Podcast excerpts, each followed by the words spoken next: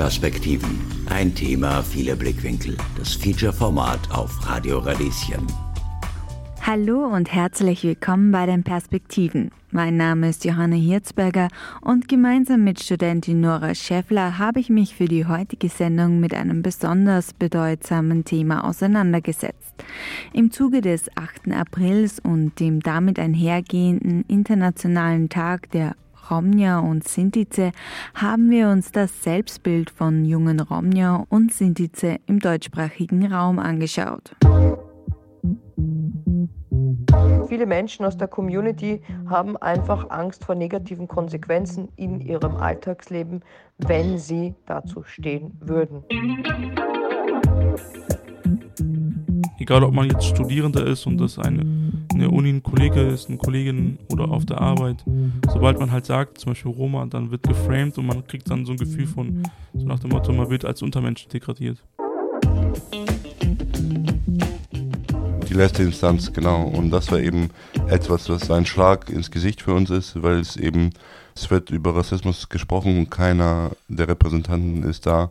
Das ist eben etwas, was unsere Arbeit total nach hinten wirft. Also mein Grundantrieb war und ist in meiner Arbeit von Anfang an, was nachhaltig verändern zu wollen. Es ist leicht, sich über Dinge aufzuregen, dann aber, wenn es darauf ankommt, nichts zu tun. Ich glaube, um Jugendliche oder junge Menschen dazu zu mit Identität auseinandersetzen und sich auch ja, einen gewissen Stolz auch wieder dafür zu kriegen, ist eben, indem wir das Narrativ verändern, weg vom Opfer und hin zum Empowerment. Als deutsche Zinseszahl ich ich geboren bin hier. Meine Vorfahren sind irgendwie schon seit 700 Jahren auf dem Gebiet. Da gab es nicht mal Deutschland. Ich muss nicht inkludiert werden in eine Gesellschaft, die meine Vorfahren aufgebaut haben. Es wird immer von den Roma und Sinti verlangt, dass sie irgendwie einen Fortschritt zeigen und dass sie sich anpassen und inkludieren und was weiß ich. Aber die Wahrheit ist, dass einfach so ein großer Teil, es ist wirklich leider immer noch ein sehr großer Teil der Gesellschaft, in dieser Hinsicht keine Fortschritte gemacht hat und sich auch wirklich nichts sagen lässt. Stark und selbstbestimmt. Junge Romnia und Sintise, die ihre eigene Geschichte schreiben. Ein Feature von Johanna Hirzberger, unterstützt von Nora Schäffler. Auf der Suche nach den selbstgeschriebenen Geschichten von jungen Romnia und Sintize beginnen wir hier in Wien. Nora hat sich auf dem Weg zum Chaya Stoika Platz gemacht. Sie will herausfinden, wie viel die Leute eigentlich über die Person Chaya Stoika und die Bedeutung dieses Platzes wissen.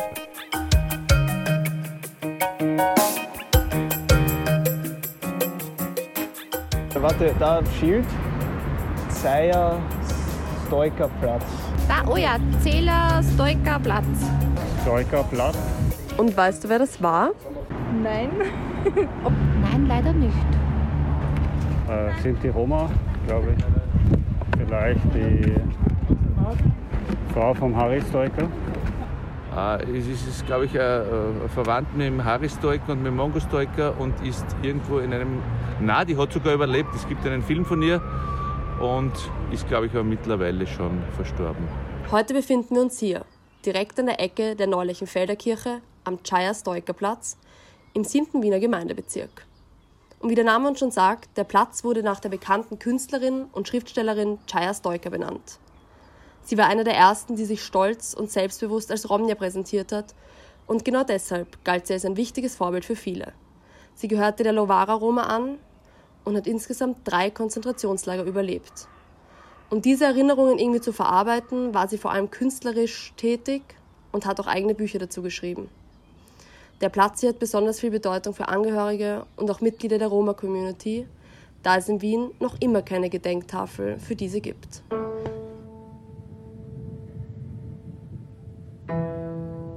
Deshalb treffen sich hier jedes Jahr am 8. April, dem Welt-Roma-Tag, Romnia und Sintize und Verbündete, um die Kultur der Roma zu feiern und auf ihre Diskriminierungen und Verfolgungen hinzuweisen.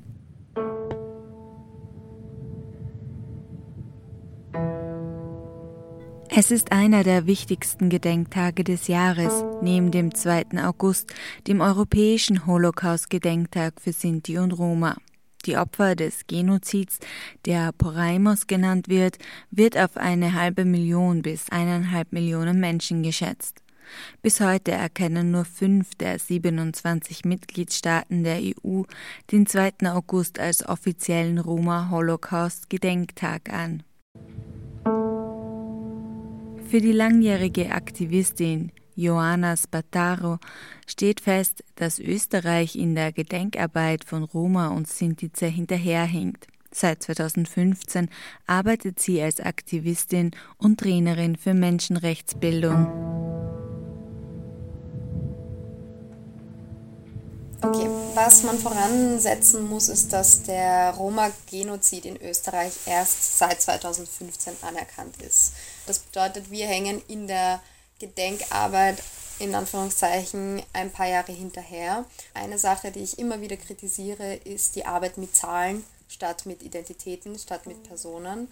Also was ich aus, der, aus meiner Schulzeit mitnehme, sind ganz viele Jahreszahlen ja, ich meine, Roma und Sinti werden sowieso nur in einem halben Satz erwähnt im Geschichtsunterricht. Bei Roma und Sinti arbeiten wir mit der Zahl äh, eine halbe Million bis eineinhalb Millionen geschätzt. Und allein da, dass wir uns da nicht ein bisschen annähern und uns wirklich persönlichen Geschichten von Helden und Heldinnen, von Überlebenden annähern, die halt, die dein Herz öffnen und dich berühren und dich so sensibilisieren für das Thema. Indem wir die Menschlichkeit zurückbringen in diesen Diskurs und uns von den abstrakten Zahlen ein wenig anwenden, glaube ich, können wir die Menschen wieder ein bisschen ja, dafür öffnen, für ein Thema, was doch jetzt seit über 75 Jahren präsent ist, aber irgendwie die Menschen dafür schon abgestumpft sind. Johannas Schwester Irina Spataru, die ebenfalls Roma-Aktivistin ist, empfindet es als die Aufgabe ihrer Generation, einen Weg zu finden, diese Vermenschlichung in die Geschichte zurückzubringen. Eine ganz wichtige Rolle in dieser Gedenkarbeit haben die Überlebenden, die Zeitzeuginnen gespielt. Denn die haben ja aus erster Hand von ihren Erinnerungen Jahrzehnte später es gewagt zu erzählen, was ihnen passiert ist. Und das hat, glaube ich, schon eine, eine sehr starke Wirkung auf die Menschen und auf die Gesellschaft. Chaya Stoiker war auch eine der ersten Romnia, die in Österreich darüber gesprochen hat. Sie war als kleines Mädchen, hat sie drei Konzentrationslager überlegt und darunter auch Auschwitz. Also ich durfte sie sogar noch kennenlernen. Sie lebt heute leider nicht mehr, aber sie hat auch einen sehr wichtigen Beitrag geleistet, eben indem sie zu Schülerinnen gegangen ist und eben ihre Geschichte erzählt hat, natürlich auch durch ihre Kunst. Ja, das Traurige ist eben, dass uns diese Menschen leider nicht mehr lange erhalten bleiben. Viele sind schon leider von ihnen verstorben. Viele sind sehr, sehr alt und sehr krank und können nicht mehr ähm, reisen und nicht mehr so viele Menschen treffen und jetzt zurzeit sowieso auch nicht persönlich. Aber da sehe ich es schon sehr in der Verantwortung unserer Generation, die eben noch die Möglichkeit hatte, mit den Menschen direkt zu sprechen, das weiterzuführen und diese, diese Geschichten weiter zu vermitteln. Also in Österreich ist es halt ganz einfach so, dass Roma und Romnia sehr, sehr lange aus dem kollektiven Gedächtnis gestrichen wurden. Auch die ORF-Journalistin Katharina Graf Janoschka findet, dass es zu wenig Wissen über die Geschichte von Roma und Sintize in der österreichischen Mehrheitsgesellschaft gibt. Vielmehr noch fehlt ihr die Neugier und das Interesse an der österreichischen Roma-Geschichte dass Roma Teil der Geschichte Österreichs sind, schon seit vielen Jahrhunderten. Also auch wenn ich mich jetzt an meine Schulzeit zurückerinnere, aber auch wenn ich mit anderen Leuten rede, egal aus welcher Generation übrigens, ähm, ist es kein Thema. Also Roma werden da einfach nicht erwähnt. Und das führt halt zu einer extremen Unwissenheit innerhalb der Bevölkerung. Also ich lebe jetzt im nördlichen Burgenland zum Beispiel, wo viele mit dem Begriff Roma, Romja nichts anfangen können. Und das ist halt, glaube ich, im Journalismus bis zu einem gewissen Grad auch nicht anders. Also man kennt halt diese Vorurteile und die verbreitet man Und diese Vorurteile sind halt wieder von Medien der Mehrheitsgesellschaft geschaffen worden. Und das wird halt weiter transportiert. Und die sich auch nicht die Mühe machen, irgendwie damit auseinanderzusetzen, ähm, wer oder was Roma und Romnia sind, was unsere Geschichte ist, wer wir sind. Wenn man zum Beispiel Roma googelt, dann kommt man mal zu Fußballvereinen und Reisetipps für Rom. Aber es dauert halt eine gewisse Zeit, bis man dann irgendwie zu Seiten kommt, wo man auch was nachlesen kann. Wenn man es jetzt zum Beispiel schon in der Schule nicht irgendwie erfahren hat, wenn man sich jetzt selbst informieren will. Und es gibt zwar super Seiten zu dem Thema und es gibt auch gute Seiten, Vereinsseiten zum Beispiel, die informieren oder unsere Volksgruppenseite zum Beispiel vom ORF aus aber da müsste man jetzt schon wieder Eigenverantwortung zeigen und sich durchklicken und Interesse haben. Und das, glaube ich, haben einfach die wenigsten. Die beiden Schwestern und Aktivistinnen Irina und Joanna Spataru sehen das ähnlich. Seit einigen Jahren betreiben sie Aufklärungsarbeit und bieten in Schulen Workshops an zur Geschichte der Roma und Sinti letztes Jahr eine kleine Umfrage gemacht bei Jugendlichen zwischen 16 und 18 und habe sie gefragt, was wissen sie zum Thema Roma-Genozid, also österreichische Jugendliche. Und sie haben gemeint, sie wissen eigentlich gar nichts und das, was sie wissen, wissen sie aber nur aus den Referaten. Also einige haben gesagt, sie mussten Referate dazu machen, das heißt selbstständig recherchieren und dann der Klasse vortragen zu unterschiedlichen Roma und Sinti-Figuren. Da machen sich meiner Meinung nach die Lehrer und Lehrerinnen das zu recherchieren und den Schülerinnen und Schülern näher zu bringen, weil für mich fängt Denkarbeit schon in dem Alter an. Dass Kinder und Jugendlichen nicht bereits in der Schule Wissen über Romnia und Sintize vermittelt wird, vor allem im Hinblick auf die Gräueltaten des Zweiten Weltkriegs, wirkt sich auf die Rassismen in unserer Gesellschaft aus, meint auch die deutsche Sintize Roshana Lorraine Witt oder die Frage, die dahinter so, was ist der Zweck von Gedenkarbeit ne, und von Gedenken? Es ist eine Form der antirassistischen Arbeit, ja, es ist eine Positionierung hin zu demokratischen und menschenrechtlichen Werten und zu sagen, wir wollen, dass nie wieder Menschen so weit entmenschlicht werden, dass sie systematisch vernichtet werden. Der Weg dahin läuft nicht darüber, dass man sie weiter entmenschlicht, denn das ist es, wenn man Menschen schematisch in Zahlen nur noch beschreibt, nicht mehr als Menschen, die sie waren. Und deshalb ist es sehr wichtig zu sagen, wie sieht moderne Gedenkarbeit aus mit diesem Zweck im Hinterkopf der Vermenschlichung. Besonders junge AktivistInnen wie Joanna und Irina Spataru tragen für Roshana bereits jetzt einen fundamentalen Beitrag zu einem neuen Verständnis von Geschichte bei.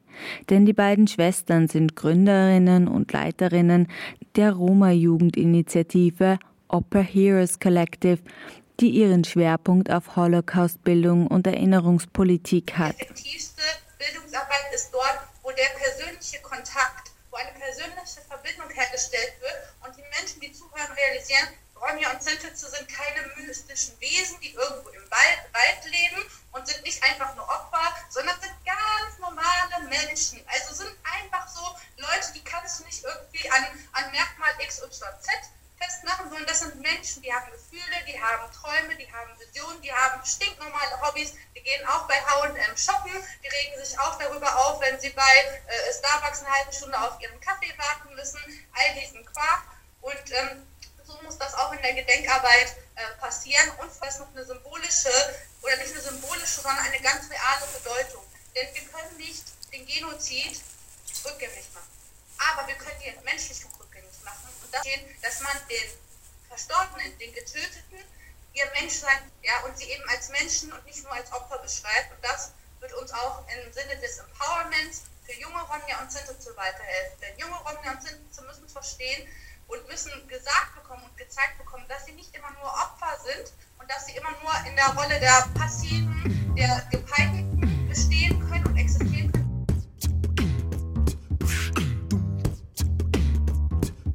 also ich werde halt öfters danach gefragt, woher ich halt eigentlich bin oder was meine Abstammung ist. Und wenn ich dann irgendwie nur das Wort Rom oder Romni sage, sie verstehen es nicht. Also viele können mit den Begrifflichkeiten, wie gesagt, nichts anfangen. Erst wenn man dann das Wort Zigeuner sagt, was wir halt grundsätzlich natürlich ablehnen, aber manche verstehen es dann halt irgendwie nur unter dem Begriff und dann kommen sofort diese Vorurteile wieder zurück. Also man merkt es dann richtig, einfach wie diese Vorurteile aufploppen und dann hat man eh schon in Wahrheit verloren, was das restliche Gespräch betrifft, weil dann geht es nur mehr darum, wie ist es bei euch und wie macht ihr das? Und man wird dann plötzlich von, einem, von einer Gemeinschaft in einem anderen Bereich verortet, in einem ihr, wie ist das bei euch? Und ähm, das ist halt einfach schade. Von der burgenländischen Journalistin Katharina Graf Janoschka nach Deutschland. Auch die beiden Roma-Aktivisten Nino und Seinur kennen das Gefühl, sich für ihr Aussehen und ihre Herkunft rechtfertigen zu müssen. Ja, selbstverständlich. Also zum Beispiel in der Öffentlichkeit wird es dann halt immer pauschalisiert dann zum Beispiel. Oder wenn jetzt ähm, über Roma aus Rumänien berichtet wird, dann und wir da angesprochen werden, dann müssen wir erstmal erklären, ja, Moment mal, okay, wir sind auch Roma, aber nicht alle Roma sind aus Rumänien. Äh, wir sind zum Beispiel aus dem Balkan, es gibt Roma aus Österreich jetzt oder aber auch andere Länder. Und einfach, weil wir dann zu einem Punkt kommen, wo wir es einfach erklären müssen, dass es halt äh, die Gruppe unterschiedlich ist. Es ist eben klar, es ist eine Gemeinsamkeit. Alle haben Probleme mit Rassismus gegenüber Roma und Sinti, aber eben es wirkt sich verschieden aus und es, es ist unterschiedlich, je nachdem. In Deutschland haben wir eine Gemeinsamkeit und alle leben in Deutschland so, die, die wir interviewen und die international. Also es gibt halt Schnittpunkte und diese Schnittpunkte versuchen wir herauszukristallisieren. So. Kennengelernt haben sich die beiden 2017 im Zuge ihrer Jugendgedenkarbeit in Auschwitz, erzählt mir Seino. In ihrem Podcast Rhymecast wollen Nino Novakovic und Seinur Mimisi über die Diversität der Roma und Sintize aufklären und andere Romnia und Sintize zeigen, wie schön es ist, sich auch mit diesem Teil ihrer Identität zu beschäftigen. Also wir sagen immer, dass äh, bei den Rom Romnia und Sintize es mehrere Communities gibt weil es eben sehr, sehr viele Gruppen sind. Äh, es ist halt eine diverse Gruppe und dann dürfen wir nicht auf eine Community reduzieren, weil es sind eben sehr, sehr viele Communities mit sehr verschiedenen Backgrounds, mit kulturellem Background, mit regionalen Background.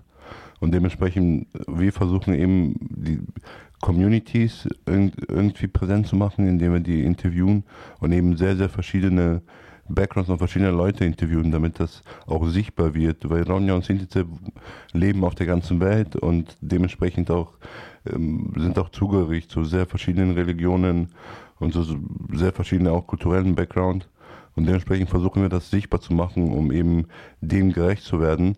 Ähm, zum Beispiel, ich bin muslimisch und Nino ist orthodox und da einfach an diesem Beispiel zeigen, dass wir sehr unterschiedlich sind, aber auch zum Beispiel wenn wir über die Sprache sprechen, dass wir sagen, also ich komme ursprünglich aus dem Kosovo und zum Beispiel Nino aus äh, Serbien und dass wir einfach beide aus dem Balkan sind, aber irgendwie doch nicht äh, uns auf Romanes unterhalten könnten, weil wir uns dann eher auf Deutsch unterhalten, weil wir halt einfach unterschiedlichen Dialekt äh, sprechen und allein da schon, dass es dann quasi sehr divers ist, nicht nur äh, halt durch die Religion, aber auch zum Beispiel durch Sprachen. Ja, genau, also das halt eben dass man eben Personen zeigt, die eben aus sehr verschiedenen Backgrounds kommen, sei es irgendwie aus russischem Background, sei es aus spanischem Background oder eben aus, aus dem Balkan und so weiter.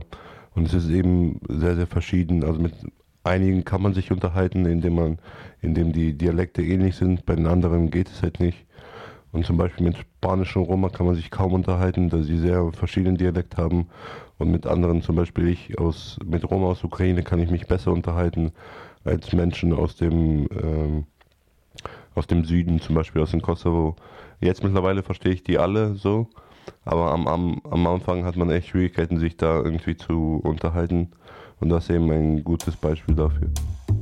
Ähm, ich verwende das Wort Community, um das zu beschreiben, um die aktivistische Szene, ist vielleicht ein anderes Wort, um die Aktivismus-Szene, Roma-Aktivismus-Szene zu beschreiben. Bei Community geht es, finde ich, darum auszudrücken, für mich, wenn jetzt zum Beispiel bei einer Roma-Konferenz unterschiedliche Menschen zusammenkommen, unterschiedliches Alter, also auf dem Intersectionality-Spektrum, unterschiedliches Alter, unterschiedliche Roma-Gruppe, unterschiedliches Land und so weiter.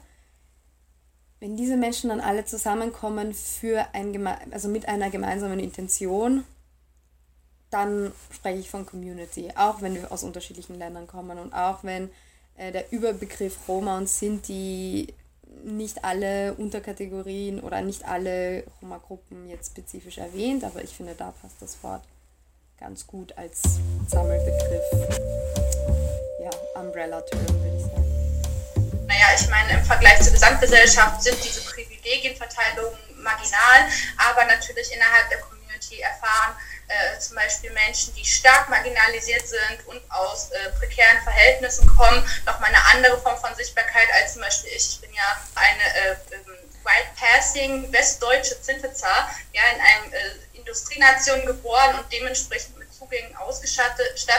Und wenn man jetzt immer nur von Community spricht, fragt man sich natürlich so, welche Community meint man? Da gibt es ganz unterschiedliche ähm, auch Hürden vielleicht, Partizipationshürden, die überwunden äh, werden müssen. Da gibt es ganz unterschiedliche Geschichten und alle diese Geschichten verdienen gleichmäßige Sichtbarkeit. Deshalb ist es natürlich kontextabhängig. Wenn wir aber davon sprechen, dass äh, alle Ronja und Zintezir Gewalt erfahren, also ganz unabhängig davon, welcher Gruppe sie angehören, denke ich, kann man schon von äh, Community sprechen. Wie seht ihr beide das? Grundsätzlich ähm, glaube ich, ist es sehr wichtig, mit welchen Begriffen wir arbeiten, vor allem wenn es um unseren Aktivismus geht. Ähm, ich habe das Gefühl, bei Community, es gibt ja auch noch ganz viele andere. Also man kann ja, in Österreich sagt man Volksgruppe, weil Roma äh, eine anerkannte Volksgruppe sind in Österreich. Dann sagt man, ja, äh, Leute, die zur Volksgruppe gehören, äh, die Roma-Volksgruppe und so weiter. Aber das ist, Roma haben ja und Sinti haben nicht den gleichen Status äh, in jedem Land. Und ähm, dadurch, dass wir eben als Roma und Sinti äh, als ethnische Minderheit, als größte ethnische Minderheit in Europa äh, kein eigenes Land haben, müssen wir uns einen anderen Begriff außer Nation ausdenken.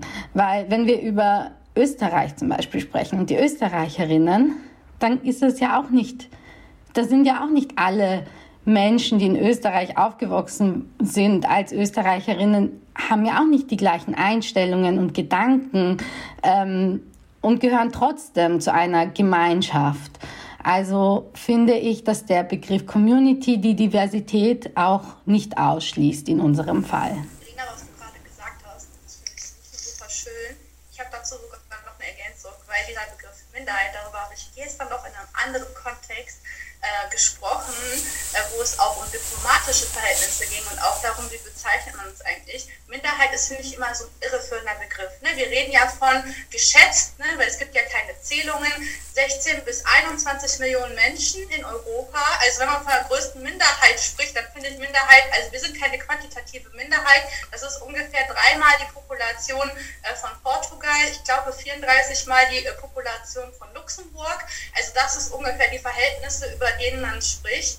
Und das sind natürlich Menschen, die sind nicht nur in Abhängigkeitsverhältnissen, sondern das sind Menschen, die sind wie alle anderen auch in Führungspositionen tragen zum Bruttoinlandsprodukt ihres jeweiligen Heimatlandes bei. Und die Identität als Ronja oder Zentitze, so wie du es beschrieben hast, schließt ja nicht aus, dass man sich auch als Österreicherin fühlt oder wie in meinem Fall, ich komme aus Deutschland, als Deutsche fühlt oder jeweils im Land zugehörig. Wobei ich es niemandem verdenken kann, der sagt, nee, okay, damit kann ich mich nicht identifizieren, weil ich so viel Gewalt erfahre von Menschen, die äh, diese Nationalbezeichnung gleichsetzen mit Angehörige der Dominanzkultur. Ähm, ja, ich glaube, das ist nochmal ein anderer Diskurs, aber so wie du es gesagt hast, ne, wir sind immer ein Teil der Gesellschaft. Also uns, uns alle macht ja letztendlich mehr aus als jetzt die Abstammung oder die Herkunft. Und bei Roma kommt das halt natürlich nochmal dazu, dass man halt noch eine Abstammung hat, die von der Mehrheitsgesellschaft noch nie positiv aufgenommen worden ist, weil es halt immer in der äh, Vergangenheit einfach immer mit äh, Verfolgung und Diskriminierung bis hin zum Nationalsozialismus mit äh, Verschleppung und Ermordung gleichgesetzt wurde. Und heute ist es halt immer noch so, dass wir uns mit vielen Stereotypen herumschlagen müssen. Man wird halt dann da auch wieder auf, auf diese eine Sache reduziert also ich bin ja jetzt nicht nur Romney, ich bin ja auch äh, Frau und ich bin äh, Redakteurin und ich bin Ehefrau und ich bin Freundin und ich bin Tochter und ich bin äh, Österreicherin, ich bin Europäerin. Also ich bin ja vieles, so wie jeder andere Mensch halt auch. Und es ist halt dann aber irgendwie immer so, dass man halt darauf reduziert wird, Romney, und dann kommt es halt nur mehr irgendwie dazu, dass man darüber spricht und, und eben wieder sich, sich rechtfertigen muss. Und das ist etwas, was ich auch noch nie verstanden habe, warum, warum das genau da so sein muss, dass man sich da rechtfertigen muss. So als ob es was Schlechtes wäre. Also ich habe oft das Gefühl, dass es irgendwie von der Mehrheitsgesellschaft so gesehen wird, dass es irgendwie was Negatives ist. Erzählt Katharina Graf-Janoschka. Die Journalistin und Moderatorin arbeitet seit einigen Jahren im ORF Burgenland in der Volksgruppenredaktion. Für sie ist ihre Tätigkeit eine Chance, etwas in der Gesellschaft zu verändern. Also mein Grundantrieb ähm, war und, und ist in meiner Arbeit von Anfang an, was nachhaltig verändern zu wollen. Ich kann mich erinnern an eine Szene, ich glaube, das beschreibt es eigentlich ganz gut. So die erste Berührungspunkte was jetzt meine Abstammung betrifft. Und die Mehrheitsgesellschaft, das war vor, vor vielen Jahren, da war ich glaube ich 15, 16 oder so. Und ich wollte in der Schule eine Spendenaktion machen, also Geld sammeln für eine ähm, Roma-Familie in der Slowakei. Bin da über einen Bekannten darauf aufmerksam gemacht worden. Die haben in einem Haus gelebt und äh, der Bürgermeister wollte dieses Grundstück haben und das Haus und sie wollten da nicht ausziehen. Er hat wirklich eine Schlägertruppe hingeschickt und hat die verprügeln lassen und alle krankenhausreif geschlagen. Und während die alle im Krankenhaus waren, wurden sie entmündigt und das Haus wurde weggeräumt, damit halt der Platz dann oder der, das Grundstück äh, der Gemeinde gehört. Und das war halt skandalös. Und kein Mensch hat darüber berichtet. Das konnte man in keinem österreichischen Medium lesen damals. Und mir jetzt so berührt einfach, weil mir gedacht habe, das ist verrückt, habe ich mich gerade angefangen, auch mit unserer Identität irgendwie auseinanderzusetzen und habe halt auch viel recherchiert und in unserer Familie war das schon Thema, was wir für eine Abstammung haben, aber grundsätzlich war es halt irgendwie, auch wegen Franz Fuchs natürlich, der damals in den 90ern ja auch mit seinen Briefbomben und auch mit dem Bombenattentat von Oberwart Schrecken und Terror verbreitet hat einfach. Und da in der Community alle sehr vorsichtig waren äh, wie sie sich nach außen hin präsentieren. Und das war halt dann eher so, also okay, wir sprechen halt nicht so drüber. Und irgendwann wollte ich dann halt doch drüber sprechen und wollte eben da auch helfen, weil mir gedacht habe, das kann es nicht sein, wie Roma und Romnia in der Literatur dargestellt werden, weil das war halt dann das, was ich in meiner Recherche herausgefunden habe. Und ähm, es kann es auch nicht sein, dass Menschen, die dieselbe Abstammung haben wie wir, ähm, und wir können hier in Freiheit und Frieden leben und eine halbe Stunde von uns entfernt, in der Nähe von Bratislava, passiert sowas. Eine Enteignung und ein Überfall und ein Anschlag auf, auf eine ganz normale Familie, einfach nur weil sie diese Abstammung haben. Und ich wollte eben diese Spendenaktion in der Schule machen und ein Referat auch drüber halten und wollte in dem Referat eben auch sagen, dass ich auch aus einer Roma-Familie stamme. Und mein Vater hat damals zu mir gesagt, überleg dir das gut und willst du es wirklich sagen? Und was ist, wenn die Leute dann schlecht auf dich reagieren? Was ist, wenn du Probleme kriegst, wenn du angefeindet wirst? Und ich habe dann gesagt, dann ist es halt so. Was soll ich jetzt tun? Es ist ein Teil von mir. Ich will mich nicht verstecken und ich will das nicht leugnen. Wir haben doch auch irgendwie die Verpflichtung, was zu tun. Und er hat dann zu mir gesagt, stell dich darauf ein, wenn du das anderen Leuten sagst, dass du dreimal so hart arbeiten musst, um irgendwas in deinem Leben zu erreichen. Und er hat da aus Erfahrung gesprochen. Und ich habe den Satz lang nicht verstanden und eigentlich verstehe ich den Satz erst heute in, in all seiner Breite und Gewichtung. Wobei das jetzt auch nicht nur auf meine Abstammung bezogen ist, weil man muss auch als Frau in gewissen Situationen dreimal so hart arbeiten wie ein Mann. Und ich habe halt irgendwie auch in mir diese Verpflichtung gespürt, einfach zu versuchen, was zu verändern. Und das versuche ich durch meine Arbeit, das versuche ich durch meine Bücher, durch die Vorträge, die ich jetzt schon seit fast zehn Jahren halt, aber auch durch meine journalistische Tätigkeit, einfach den Menschen auch mehr das Verbindende aufzuzeigen als das Trennende. Und auch in meinen Büchern versuche ich immer wieder irgendwie zu schreiben, okay, es ist bei uns nichts anderes als in irgendeiner anderen Familie.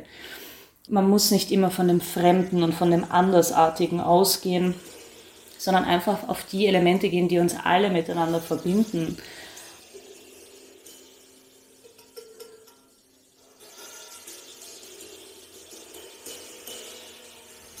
Also äh, zumindest meiner Erfahrung nach ist es so, dass Roman Romja in den ähm, Medien der Mehrheitsgesellschaft, wie gesagt, sehr, sehr Stereotyp dargestellt werden. Also es ist oft irgendwie die Berichterstattung in Zusammenhang mit Armut, in Zusammenhang mit Betteln, sehr als Nomaden bezeichnet werden. Es gibt auch diesen sogenannten positiven Rassismus, ähm, wo ihnen Dinge wie, dass die Musikalität in die Wiege gelegt worden ist, dass alle Roma Geige spielen können oder das sind so diese positiven Vorurteile, die natürlich genauso wenig der Wahrheit entsprechen wie die negativen. Das sind die Punkte, die halt äh, oft in der Berichterstattung im Vordergrund stehen. Abseits davon gibt es auch eine Studie äh, der Universität Wien, Abteilung Publizistik, die belegt, dass Roma in den letzten 20 Jahren im Print fast ausschließlich im Kontext von Kriminalität Space in den Medien erhalten haben. Das trägt natürlich auch zu einem sehr verzerrten Bild bei. Und das heißt, viele Menschen aus der Community haben einfach Angst vor negativen Konsequenzen in ihrem Alltagsleben, wenn sie dazu stehen würden. Erzählt Gilda Horvath, die Wienerin gehört der Roma-Gruppe der Lovara an. Seit 15 Jahren arbeitet sie für unterschiedliche deutschsprachige Medien wie dem ORF der Deutschen Welle oder dem feministischen Magazin Anschläge. Die beiden Kolleginnen Gilda Horvath und Katharina Graf Janoschka versuchen auf ihre eigenen Weisen das Bild von Romnia und Sintize zu verändern. Und das ist halt einfach für mich sehr schade und es ist halt auch traurig, dass man über solche Dinge heutzutage immer noch sprechen muss, dass das immer noch ein Thema ist. Aber das ist, glaube ich, so diese Sensationslust, die vielleicht auch ein bisschen dahinter steckt. Die Meizgesellschaft ist halt auch irgendwie gewohnt, ähm, mit diesen Vorurteilen konfrontiert zu werden, ist dann vielleicht auch irgendwo bis zu einem gewissen Grad enttäuscht, wenn Roman Rom ja nicht diesem Vorurteil entsprechen. Also ich würde den Vorwurf nicht äh, so sehr nur den Medien machen, sondern auch den, diejenigen, die es lesen. Positiv findet Katharina Graf Janoschka jedoch, dass es immer mehr Medien gibt, die aus der Community entstehen. Also von Romnia und Sintize so wie der Romblock von Gilda Horvath, einer der bekanntesten österreichischen Romnia-Aktivistinnen. Der Romblock trägt auf mehreren Ebenen dazu bei, das verzerrte Bild von Roma und Sinti in den Medien äh, zu einem realistischeren zu machen. Einerseits bilden wir junge Menschen aus, äh, bringen ihnen die Grundregeln, auch die ethischen Grundregeln von Journalismus bei. Wir bringen ihnen bei, wie sie Video, Audiobeiträge crossmedial produzieren. Derzeit haben wir gerade eine internationale Kooperation mit der Deutschen Welle, wo eine Reihe von Porträts über Roma und Sinti in Europa entsteht. Das heißt Glaso. Und äh, da werden Roma und Sinti eben nicht einfach wegen ihrer Herkunft interviewt, sondern sie erzählen Geschichten aus ihrem Leben. Sie erzählen über ihre Wertvorstellungen, darüber, wie sie die Welt jetzt gerade sehen, die Gesellschaft und auch die Zukunft. Und das hat in den allermeisten Fällen sehr, sehr wenig mit ihrer Herkunft zu tun. Dadurch, dass die beiden Journalistinnen auch Angehörige der Community sind, sind sie sowohl ein Sprachrohr als auch VermittlerInnen. Ich glaube, ein anderer Ansatz eben zu, ist dieses Empowerment, ja, diese Unterstützung ähm, und das aktive Unterstützen von äh, jungen professionellen äh, Romnia, Sintize und so weiter. Das heißt, ein Ansatz wäre zum Beispiel die Diversität in, in Unternehmen oder Institutionen. Ja? Somit spart man sich zumindest schon mal vielleicht einen Ausrutscher, wenn man, wenn man jetzt jemanden in einer Roma-Redaktion hat, die nochmal über einen Bericht schaut, der äh, extrem äh, rassistische Aussagen enthält, dann erkennt das vielleicht eine Person, die selber betroffen ist, äh, eher, aber dafür muss diese Person auch eine Stimme haben. Das wäre auch ein wichtiger Ansatz, der zu verfolgen wäre im Hinblick eben auf die Bekämpfung von Vorurteilen und so weiter. Ein weiterer Punkt, wie Medienschaffende mit ihrer Berichterstattung zur Entstigmatisierung von Romja und Sintise beitragen können, ist bei ihrer Protagonistinnenauswahl, findet Roshana Lorraine Witt. So sollten sich JournalistInnen fragen, gibt es nicht auch Romnia und Sintize, die über das Thema Rassismus hinaus ExpertInnen in anderen Fachgebieten sind? Ja, nothing about us without us. Ja, also nichts über Romnia und Sintize, sondern mit ihnen im Dialog oder auch einfach mal Plattform abgeben. Das ist etwas, was ich merke, fällt Medienvertretern immer schwer, einfach mal zu sagen, ich verzichte auf mein Privileg äh, und äh, auf meine Chancen vielleicht den aktuellen Höhepunkt an Rassismus in der medialen Öffentlichkeit erreichte der WDR mit seiner Sendung Die letzte Instanz, in der fünf weiße Menschen über Rassismus diskutieren und urteilen.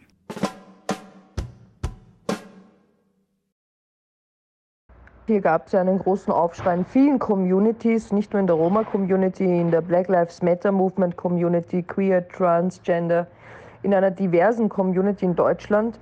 Äh, und zu Recht, Der WDR hat versucht, das dann mit einem Themenabend gut zu machen, der wiederum schief ging, wie man auch zum Beispiel in der Kritik der Zeit online nachlesen kann. Äh, derzeit rufen einige Vereine gemeinsam zur Black Application WDR Challenge auf was bedeutet, dass ganz, ganz viele Leute aus den diversen Communities sich beim WDR bewerben sollen, um sichtbar zu machen, wie viele tolle, coole Leute und Perspektiven leider noch nicht beim WDR tätig sind. Und wir hoffen, das ist ein positiver Ansatz, den der WDR willkommen heißt. Und hoffentlich schauen Sie sich äh, die Bewerbungen von diesen ganzen tollen Leuten auch tatsächlich an. Also für mich war das ein absolutes No-Go und ein absoluter Schock äh, als Journalistin aber auch als, als Romney, aber grundsätzlich auch als Mensch einfach, dass sowas äh, irgendwie sein kann. Jetzt rein vom Fachlichen aus, man kann nicht über ein Thema berichten und über ein Thema diskutieren, ohne dass irgendjemand dabei ist, der entweder Experte ist, was das Thema betrifft, oder zumindest aus der Community kommt, über die man spricht. Dass man so einen äh, journalistischen Fehler heute noch machen kann, dass man tatsächlich, ich weiß nicht, wie viel es insgesamt waren, fünf äh, Weiße in ein Studio setzt und sie über Rassismus diskutieren lässt, also über ein Thema, mit dem sie nichts zu tun haben, das wäre jetzt für mich irgendwo ähm, so ein Vergleich, wenn man mich jetzt holt, um über Kernphysik zu diskutieren. Ja, ich habe keine Ahnung davon. Warum soll ich in seine Sendung gehen und warum soll ich dort sitzen und drüber reden? Davon abgesehen, dass wenn ich jetzt irgendwas von mir geben würde, das ähm, andere Menschen nicht so verletzt und nicht wieder Stereotype und Rassismus schürt und verbreitet. Was Positiv ist an der ganzen Sache allerdings ist der Shitstorm, der danach letztendlich über die hereingebrochen ist, über die Beteiligten, weil das ist etwas, ich glaube, das hätte es vor zehn Jahren nicht gegeben. Dass sich da so viele darüber aufregen, dass es einfach nicht okay ist, wenn Menschen aus der Mehrheitsgesellschaft über Diskriminierung sprechen. Ähm, und das hat halt auch wieder Menschen aus der Community, also aus der Roma-Community meine ich jetzt, ähm, äh, zu Wort kommen lassen, dass sie sich auch dazu äußern können. Und es hat ja dann auch andere Sendungen gegeben, wo dann auch Roman Romnia, Sinti und Sintize eingeladen wurden, äh, um selbst drüber zu sprechen und auch selbst klarzustellen. Das war für mich zum Beispiel eine sehr positive Entwicklung, weil das hat es halt früher einfach auch nicht gegeben, sondern da wäre jetzt dann wieder in dem Fall, wenn sich jemand aufgeregt hätte, jemand aus der Mehrheitsgesellschaft zu Wort gekommen. Auch die beiden Freunde Nino Novakovic und Seno Memisi haben in ihrem Podcast Rhymecast Romnia und Sintize eingeladen, um über die letzte Instanz zu sprechen. Kurz darauf war Seinur in einem anderen Video des WDRs zu sehen, auf dem YouTube-Kanal des Radiosenders 1 Live. Im Format Dumm gefragt hat er stereotype Fragen beantwortet. In diesem Fall hat das Spiel mit den Stereotypen funktioniert, finden Seinur und Nino. Ich denke, dass wir im Video halt diese Vorteile irgendwie abbauen konnten. Ähm, ja, schwer zu sagen. Also ich kann da jetzt ähm, aus der anderen Perspektive leider nicht dazu sagen, weil ich halt dabei war. Ich weiß nicht, wie du das siehst, Nino. Ja, so als Bildungsschaffender ist mir halt auch gefallen, dass man immer wieder auch diese Stereotypen dekonstruieren muss. Also immer wieder auch sich damit zu beschäftigen und zu schauen, wie absurd die eigentlich sind so. Man muss halt schauen, welche Stereotypen man nimmt und welche Stereotypen man sich beschäftigt. Und es ist halt klar, wenn es zum Beispiel um den rassistischen Begriff geht, da ist halt wichtig zu sagen, dass das abgelehnt wird, ganz klar. Ähm, in meiner Arbeit habe ich das immer wieder so empfunden, dass ich das dekonstruieren muss, damit das eben aus der Welt ist sozusagen. Also dass bestimmte Stereotypen nochmal zu erwähnen sind oder halt in, in methodenhaft zu bearbeiten sind, um die eben ähm, ja, dekonstruieren zu können sozusagen. Was ich aber denke, was an diesem Video sehr wertvoll ist, weil halt wie gesagt äh, vielen halt nicht klar ist, dass Angehörige durch diese Reproduzierung der Bilder, der Klischeen, also der Stereotype, dass halt viele darunter leiden, weil die sich immer wieder beweisen müssen, dass sie zum Beispiel, wenn es um den Stereotyp schmutzig geht, dass man immer wieder äh, fünffach doppelt, also doppelt so sauber ist, wie man eigentlich muss. Und, und halt äh, man Angst davor hat, halt ähm, durch den Stereotyp halt äh, geframed zu werden. Und das ist halt sehr wertvoll, weil ich denke, dass es einigen halt eher nur bewusst war, dass man halt durch den rassistischen Begriff irgendwie beleidigt wird oder ähm, genau und dadurch konnten die aber ähm, durch ein Video äh, mitbekommen, dass es halt Stereotype gibt, wo halt Menschen darunter leiden. die man vielleicht vorher nicht so wahrgenommen hat. Man hat vielleicht ein, Mal als Nicht-Angehöriger darüber gesprochen, aber man hat dann nicht, vielleicht vorher nicht so wahrgenommen, dass halt diese Stereotype für die äh, Betroffenen halt sehr schlimm sind. Wir hatten jetzt das eine Video, wo halt auf Stereotype eingegangen wurde. Und wenn wir jetzt Ende des Jahres oder nächstes Jahr wieder sowas machen würden, wäre halt sehr kontraproduktiv. Deswegen sollte man halt solche Mittel als Bildungsarbeit auch als Mittel nutzen, um halt äh, auf etwas aufzuzeigen. Aber zum Beispiel im nächsten Beitrag sollte es eigentlich nicht mehr das Thema sein. Medien sind aber nur ein Teil des Problems und seiner Lösung. Noch immer werden viele Romnia und Sintize strukturell benachteiligt. Die Menschenrechtsaktivistin Irina Spataru wünscht sich mehr Aufmerksamkeit und Solidarität von der Mehrheitsgesellschaft. Wenn wir eben Stimmen hören, Rassisten, die sagen, ja, die Roma sind selber schuld, wenn sie ihre Kinder nicht in die Schule schicken, bla bla bla. Und dann aber der andere Seite, ja, viele Kinder in den Schulen werden von ihren Lehrern diskriminiert und segregiert und dann abgeschoben in Sonderschulen. Und das nur aufgrund ihrer Herkunft und nicht aufgrund von irgendwelchen Lernschwierigkeiten. Ja, und das ist halt, es ist wirklich äh, wichtig, aufeinander, also es ist, es ist eine Zusammenarbeit wichtig, aber es ist wichtig eben, dass die, dass die Dominanzgesellschaft nicht ihre Verantwortung abschiebt und sagt, wir sind schuld für unsere eigene Misere. Ähm, denn so ist es, so einfach ist es eben nicht. Und deswegen ähm, ist Bildungsarbeit und Dialog, so wie du gesagt hast, äh, Roxy, dass, dass sie die Menschen, die so involviert waren, dass sie das wirklich selbst mal aufarbeiten. Was, was, da, was das eigentlich für Auswirkungen bis heute eben noch hat auf, auf, auf die Mentalität und auf, auf das Mindset äh, von so vielen Menschen.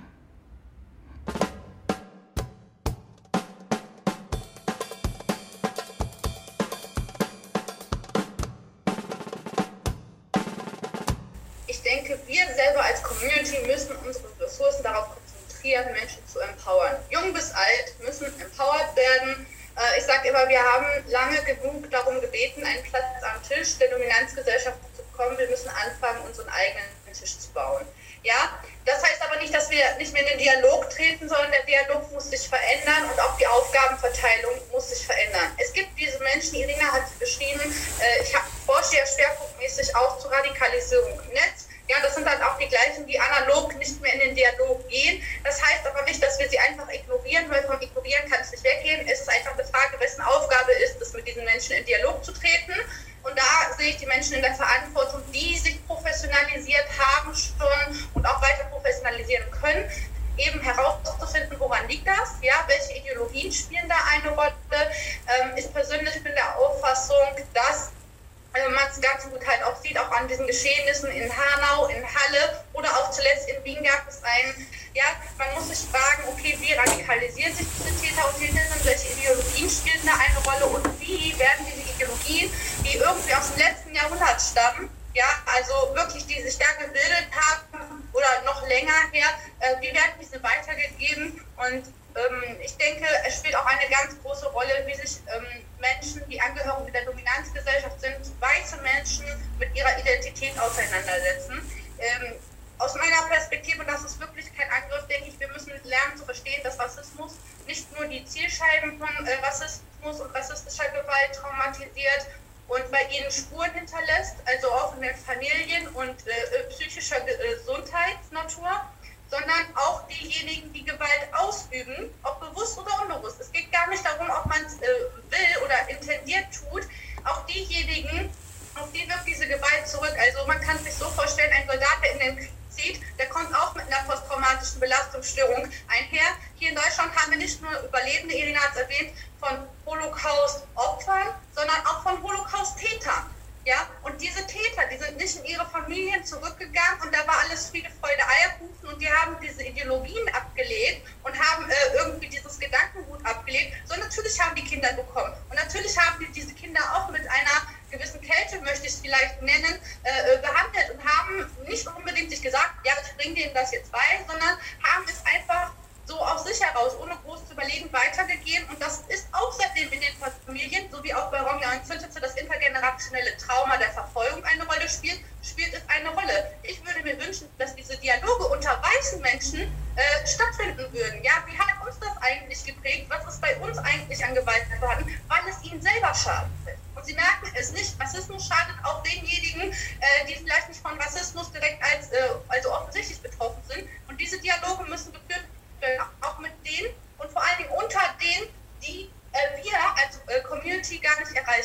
Rassismus, Gewalt, soziale Abwertung. Noch heute fällt es vielen Romnia und Sintize schwer, zu ihrer kulturellen Herkunft zu stehen. Im Roma-Kontext sprechen, Roma- und Sinti-Kontext sprechen wir oft vom sogenannten Outing, ähnlich wie in der LGBT-Community. Also, dass, ähm, dass viele Roma und Sinti diesen Prozess durchgehen, von sich mit ihrer eigenen Identität mal ähm, ja, einerseits auseinanderzusetzen, andererseits sie auch zu akzeptieren und damit auch in die, an die Öffentlichkeit zu gehen, sei es jetzt bei ihren eigenen Freunden, Freundinnen, bei Lehrern, Lehrern oder ähm, im Arbeitsbereich, wo auch immer, weil man irgendwie schon ein Gefühl hat, dass man mit äh, Diskriminierung und Rassismus konfrontiert wird, wenn man eben sich outet. Und jetzt, ähm, zumindest in, in Wien habe ich das so, empfinde ich das so, oder in Österreich, ist dieses Outing in Anführungszeichen nicht notwendig. Also man kann ein Leben leben und irgendwo wissen, dass man Roma-Wurzeln hat, ohne das jemals in seinem Leben anzusprechen ähm, oder sich selbst mit der Geschichte auseinanderzusetzen oder was Roma, Roma sind die Identität überhaupt bedeutet. Genau, und ich, ich glaube, um Jugendliche oder junge Menschen dazu zu bewegen, das mehr zu tun und mehr sich mit ihrer Identität auseinandersetzen und sich auch ähm, ja, einen gewissen Stolz auch wieder dafür zu kriegen, ist eben, indem wir das Narrativ verändern, wie die Roxy schon gesagt hat, weg vom Opfer und hin zum Empowerment. Also ich glaube, je mehr Menschen nach vorne treten und mm, ihre Roma und Sinti-Wurzeln als Stärke, als Bereicherung ja, präsentieren ist das falsche Wort. Wie kann man das sagen? Kann mir jemand wieder aushelfen? Anerkennen, Anerkennen ja desto mehr Jugendliche oder junge Menschen werden wir auch für diese Arbeit begeistern können. Weil momentan sehe ich schon eine große Schwierigkeit darin, äh, junge Menschen zu involvieren in solchen Projekten, die zwar Roma-Wurzeln haben und das vielleicht auch, also das anerkennen und das auch, äh, wenn du sie direkt darauf ansprichst, sagen sie das auch, aber das ist nicht unbedingt etwas, worauf sie äh, stolz sind, sondern eher etwas, was ja entweder ihnen gar nichts bedeutet oder sie von den Eltern mitbekommen haben, dass sie das eher für sich behalten.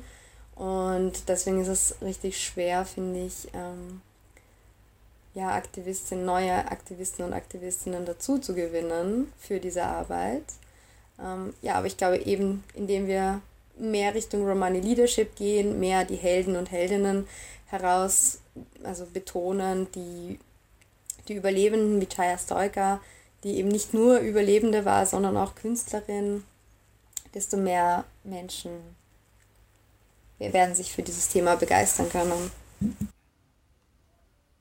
Aber einer der Gründe, weshalb auch die, die also dieses Outen, ja, ähm, was eben, was für ein Grund sollte eben ein junger Teenager haben, sagen wir ein junger Teenager in Wien, äh, mit Migrationshintergrund und auch noch irgendwo äh, Roma-Wurzeln. Äh, ja? Was für einen Grund hätte diese Person, sich, ähm, sich zu outen? Ja? Also entweder, weil die Person äh, die Geschichte kennt, weil die Person viele berühmte, äh, erfolgreiche Roma und Sinti kennt, äh, weil die Person äh, weiß, dass das was Cooles ist, äh, wenn man noch irgendwie mehr Diversität ins Spiel bringt. Ähm, das sind alles positive Gründe, die dazu führen könnten. Allerdings sieht die Realität halt, die alltägliche Realität sehr anders aus. Und da komme ich wieder zurück auf, auf äh, auf meinen Artikel, auf Medien, ja, Medien, Social Media und so weiter. Wenn man ein, ein, ein Video sieht, äh, ein YouTube-Video, was irgendeinem geringsten mit Roma oder Sinti zu tun hat und sich die Kommentare ansieht und sieht, wie viel Hass die Menschen gegenüber Roma verspüren. Natürlich äh, ist das etwas, was einen, was einen davon abhalten könnte. Auch die Erfahrung, die man gemacht hat, äh, die die äh, un unsere Eltern gemacht haben in ihrem äh, Berufswerdegang, dass sie, dass sie sich nicht outen, damit sie nicht negativ behandelt werden, damit sie nicht ausgeschlossen werden, damit sie nicht ausgegrenzt werden. Und wenn, wenn man das irgendwie verheimlichen kann, dann tut man das eher. Weil früher wurde man verprügelt auf der Straße, wenn man äh, Romanes gesprochen hat. Warum sollte man das dann tun? Dafür braucht es eben diese, diese Empowerment, aber auch die Sicherheit. Man muss sich in Sicherheit fühlen als äh, Roma-Person. Man sollte sich nicht fürchten, dass wenn man jetzt ein öffentliches äh, Online-Event hat, sich Leute einhacken und extrem schlimme äh, Hassbotschaften in die Chats schreiben. Ähm, das ist tatsächlich passiert und ich war dabei und das war sehr beängstigend. Und dafür, dadurch kann ich verstehen auch, wieso sehr viele Jugendliche sich nicht damit auseinandersetzen, weil sie eben keine Vorteile, sondern nur Nachteile darin sehen. Also ich bin auch damals in der Schule offen damit umgegangen. Aber es ist eben, wie Seno gesagt hat, es ist immer ein, ein Struggle. Also wenn ich neue Leute kennenlerne, dann überlegt man ganz genau, ob man jetzt, also man, man sagt direkt nicht, dass man Roma ist, sondern man sagt erstmal Serbien und so weiter. Ja, später im Gespräch outet man sich, weil es eben von Anfang an, also wenn man direkt sagt, dass man Roma und Sinti ist, dann kann, können Probleme entstehen, auch immer noch. Aber, und in der Schule wo ich damit offen umgegangen bin, kam man Konfrontationen dazu. Also es, man muss immer bedenken, sobald man sich outet, kommen Konfrontationen auf einen zu, mit denen man umgehen muss und die vielleicht nicht immer vorteilhaft sind. Und dementsprechend ist das immer ein Thema, auch im Laufe des Lebens, wo outet man sich, wo nicht, wo sagt man es und ähm, ja, wie geht man damit um sozusagen. Das ist etwas, was quasi einen begleitet. Und dann hat man auch das Gefühl wiederum, sich zu rechtfertigen, zu sagen, nee, hört mal zu, so das, was du kennst, das bin ich gar nicht, ich bin so und so und so. Und das ist halt dann auch das Problem, dass wir immer automatisch äh, aus der Lage kommen, um uns halt immer äh, zu rechtfertigen. Also es ist, es ist eben schwierig, aber es ist halt wichtig, also zum Beispiel Zeno und ich, wenn wir irgendwo unterwegs sind, dann sagen wir, okay, wir studieren, wir machen das und das und wir leben so und so. Und dadurch, dass wir uns als ganz klar als Bildungsschaffende auch immer wieder auch persönlich vorstellen und so weiter und auch persönlich mit persönlichen Sachen ankommen, wird eben da automatisch bestimmte Bilder gebrochen. Ich denke, dass da sehr wichtig ist, als Betroffener, wenn man Bildungsarbeit macht, die Bilder auch nicht zu ignorieren. Also wenn man das nur ignoriert und das komplett zu hundertprozentig brechen möchte, dann wird man immer in Diskussionen kommen. Es ist immer wichtig, denke ich, klarzumachen äh, den Menschen, wo man bei denen äh, die Bilder abbauen möchte, dass es vielleicht solche Fälle gibt, aber dass es halt nicht auf alle zutrifft, um halt den klarzumachen. Und ich denke, hier ist auch wichtig zu wissen, dass eben eine Person kann nie eine ganze Community repräsentieren, weil wir gesagt haben, es sind verschiedene Communities und das ist wichtig, immer auf die Pluralität aufzuweisen, dass es eben ein Bildungsschaffender ist und der ähm, der macht Bildungsarbeit, aber das, wir, kein Mensch kann die ganze Community repräsentieren. Alle interviewten Personen treibt eins an, der Wunsch auf eine gerechte Welt. Dafür investieren sie viel Zeit und Energie, konfrontieren sich immer wieder mit Rassismen.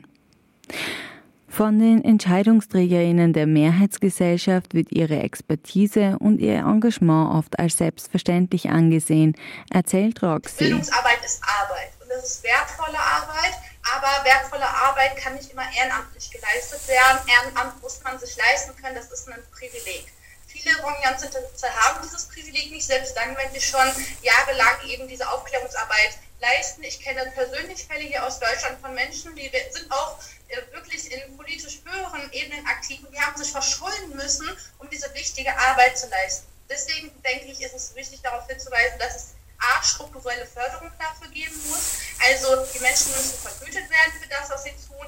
Äh, Gerade äh, auch an Universitäten, Hochschulen, Institutionen sollten äh, privilegierte Menschen, also privilegierte im Vergleich zu von der empfindete Menschen, Angehörige der Dominanzgesellschaft, sich klar machen, das ist hier jetzt keine, äh, das ist nicht kostenfrei. Es ist nie kostenfrei und wenn sie die Kosten nicht übernehmen, dann müssen es diejenigen tun, die diese Arbeit machen und die haben sowieso in der Regel aufgrund der prekären Verhältnisse, äh, die Rassismus und Gewalt, intersektionelle Gewalt verursacht, wenig Ressourcen äh, in der Hinsicht.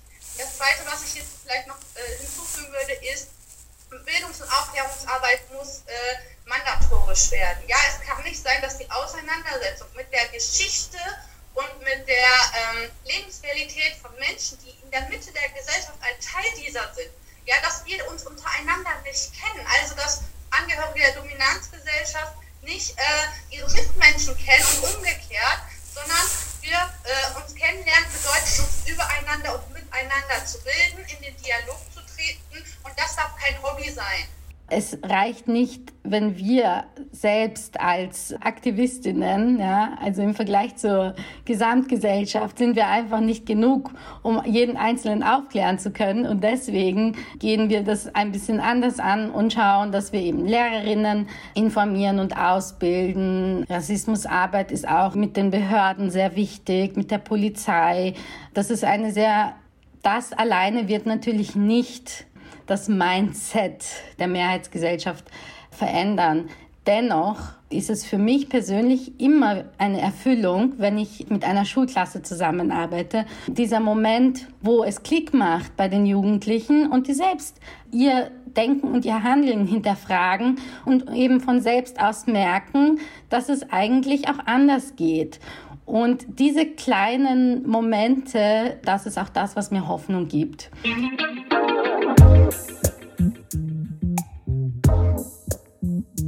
Stark und selbstbestimmt. Junge Romnia und Sintize, die ihre eigenen Geschichten schreiben. Ein Feature von Johanna Hirzberger, unterstützt von Nora Schäffler. Danke an die InterviewpartnerInnen Johanna und Irina Spataru, Roshana Lorraine Witt, Katharina Graf Janoschka, Nino Novakovic und Seinur Memisi sowie Gilda Horvath. Das Denkmal Wien. Was soll das? Ich wusste gar nicht, dass wir so lange darum kämpfen müssen. Was soll denn das? Das ist ja fast so wie bei uns in Deutschland. 20 Jahre und immer noch